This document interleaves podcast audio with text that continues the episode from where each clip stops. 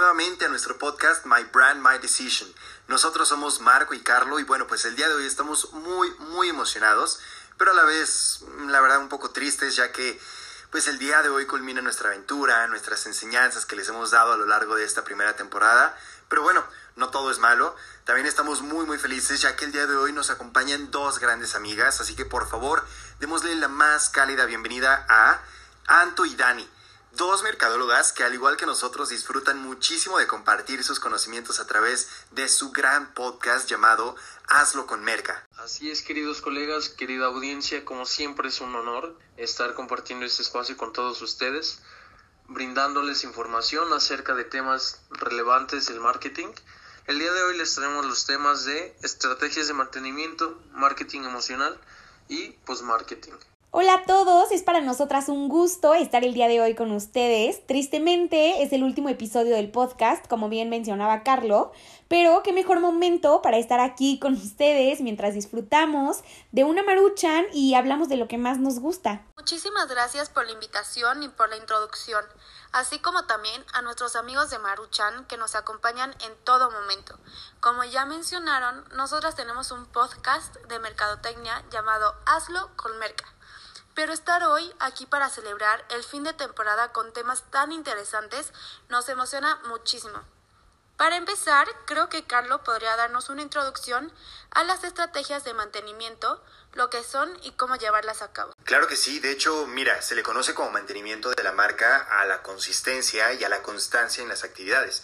Entonces, la naturaleza y cantidad del apoyo de marketing que recibe la marca son cruciales para conservar las asociaciones de marca y que éstas sean fuertes y claro también que sean favorables. Por otro lado, también tenemos el marketing social, el cual siempre se caracteriza por buscar eh, el reforzamiento positivo al comunicar y hacer estrategias de marketing enfocadas en difundir ideas que beneficien a la sociedad, como por ejemplo recomendar a los consumidores eh, hacer donaciones, comprar ediciones especiales, participar en rifas, giveaways, eventos, entre otros.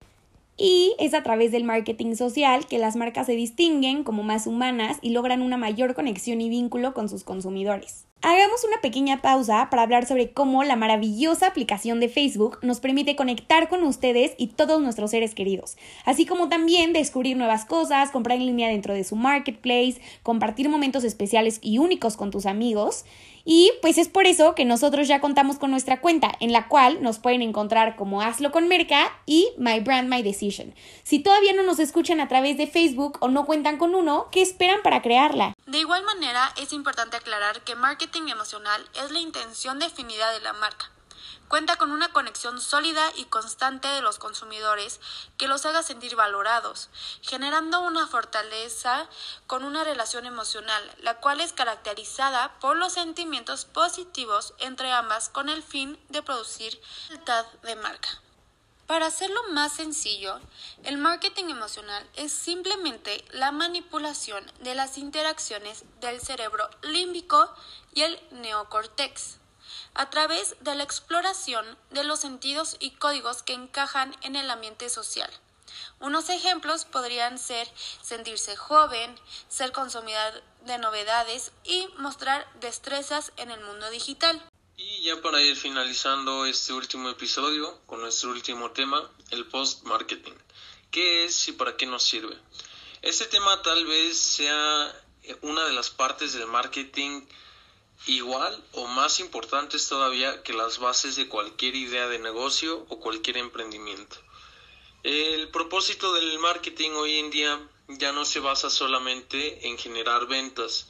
El marketing ha evolucionado a un nivel tan íntimo y tan psicológico con el consumidor que el propósito ahora no se basa solo con tener ventas o, lograr ciertos objetivos sino eh, lograr una recompra. Yo considero personalmente que todo mercadólogo moderno debería aspirar a, lograr esto, ¿no? Esa debería ser la meta más grande, la post-compra. Eh, yo creo que lograr esto significa que ya estamos dentro de la mente del consumidor y ya nos va a considerar para su próxima compra. Es aquí donde su lealtad empieza a eh, estar con nosotros como marca y no con el resto de, de la competencia, ¿no? Si una marca logra esto, seguro que va a tener éxito y se puede decir que, que realizó un gran trabajo en equipo. Y bueno, para lograrlo yo diría que es un tema bastante complejo y bastante ambiguo y que va a depender de cada marca y, y sus objetivos ¿no? que tenga. Creo que es este algo difícil de poner en, en una metodología o en un procedimiento o meterlo en un proceso empresarial, ya que eh, va a, variar de marca en marca, ¿no? Ya sea que algunos quieran meter eh, KPIs, ¿no? Y de ahí con la información recabada, eh, bueno, ya elaborar un plan de, de, acción. O puede ser que implementen un programa de lealtad. Puede también ser nada más enfocarse en la experiencia, ¿no? de postcompra. a lo mejor también el servicio a clientes, ¿no? Depende si, si es un servicio el que se está ofreciendo. Entonces, bueno, pues va a depender ya de, de cada marca cómo lo quiera manejar. Qué gusto de verdad ha sido estar con ustedes nuevamente y compartir micrófonos, compartir ideas y conocimientos. En verdad es una gran experiencia y estoy seguro que todos la hemos disfrutado por igual. Así que, pues no me queda más que agradecerles profundamente, Anto, Dani, hazlo con Merca. En verdad, muchísimas gracias por otro increíble episodio del podcast. Son dos mujeres súper exitosas, muy talentosas, inteligentes, así que estoy seguro que hablo por Marco cuando pues les digo gracias, en serio gracias por venir acá. Y bueno, a ustedes, nuestro adorable público, gracias, gracias infinitas por estar con nosotros hasta el final, por escucharnos cada semana y sernos fiel desde el inicio. La verdad es que es por ustedes que hacemos esto y estamos muy, muy contentos de que les haya gustado este trabajo. Y bueno, estoy muy seguro que nos volveremos a escuchar. Mientras tanto, sigan creando, sigan igual de creativos y por supuesto cuídense mucho. Hasta luego, mercadólogos.